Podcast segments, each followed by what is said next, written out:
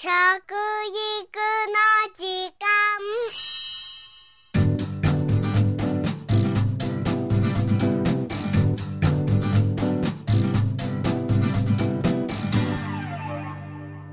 間。服部幸男です。食育の時間ポッドキャスト。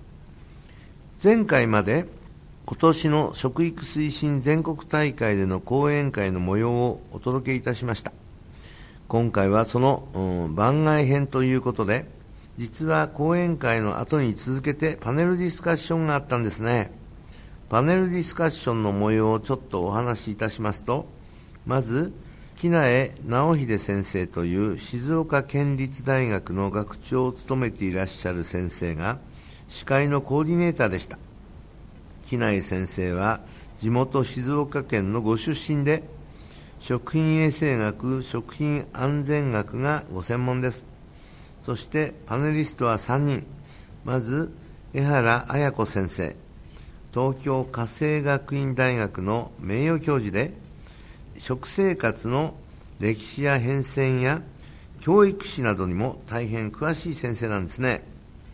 お二人目は京都の老舗料亭菊の井のご主人村田義弘さんです。村田先生は、えー、うちの学校にもですね講義を持っていただいておりますし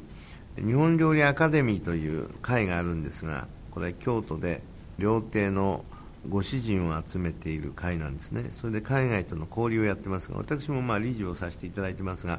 この理事長をされている方です。そして、えー、私とこの4人でパネルディスカッションをいたしました。タイトルは、大切なものを取り戻すために、伝統には意味があるということでですね、まず、江原先生がかつての日本の食料備蓄についてなどのお話をされました。その後村瀬さんが京都の小学校でやっている出汁の授業のこと出汁の大切さなどをお話しされたんですね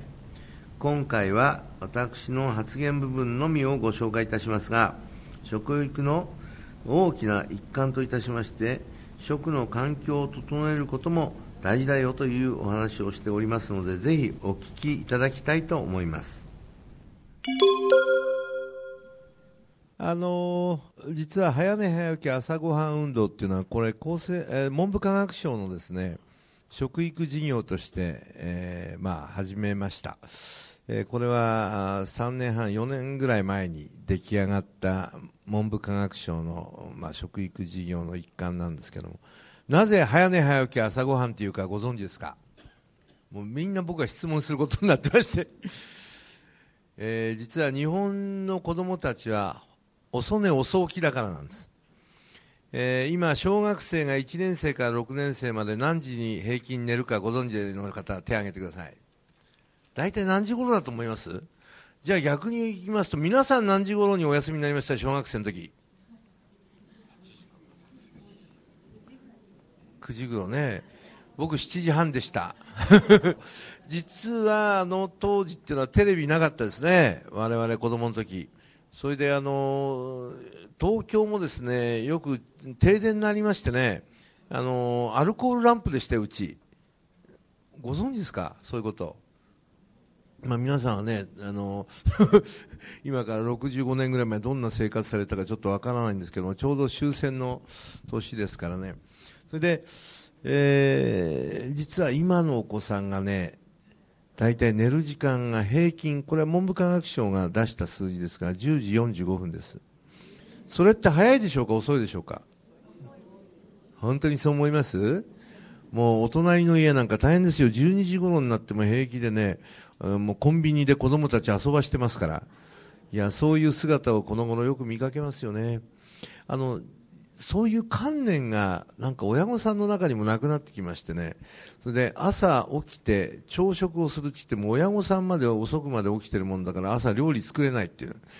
ですから、まず一番問題はですね、えー、今まで調査をさせていただいて、5年間の間にですね、大体9000件ぐらいのお宅の調査だったんですけども、それによると、朝食が食べてるのがスナックとかね、本当にね、菓子パンとかですね、でもうあの果物食べてる牛乳飲んでるだけで終えてるご家庭全然飲んでないご家庭もちろんあるわけです。であまりにねお粗末すぎて昔我々は先ほどねお話ございましたけどあの朝食っていうのはご飯とそれに味噌汁ですねそれとまああの中には、うん、魚の開き開いた魚とかねまあ、ちょっとしたおかずとお漬物がありましたね。あと卵焼きかなんかありましたよね。こんな形の食生活をしている家庭が皆無に近いというか、まあ皆さんのお宅以外の話ですよ、これ。ですから、どうもですね、そういう気軽に済ましてしまう。特に今一番、あの、朝食を食べてない年齢が20歳なんですね。20歳代が一番で36%のご家庭が朝食食べてない。そして、えー、30代が実はちょっとそれよりと28%台ですね。で、小学生が今から6年前に我々調べたときは、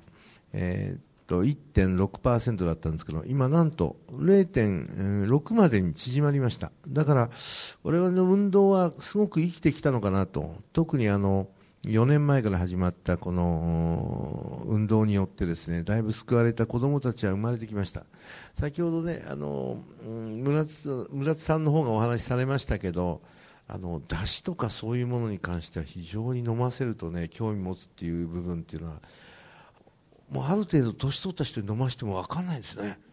うん、舌がボケちゃってて。あの大体何か他のこうなんとか成分が入ってないと味が分かんない。ところが子供たちは初めうんとこう言いますけど首振った後にですねそれがこう入ってくるようになると今度は求めてきますね。ですからやはり我々は朝食の中にも特に一番今僕あの尊敬している先生がいましてですね。辰巳よし子先生という先生。この先生今89ですけどいわゆる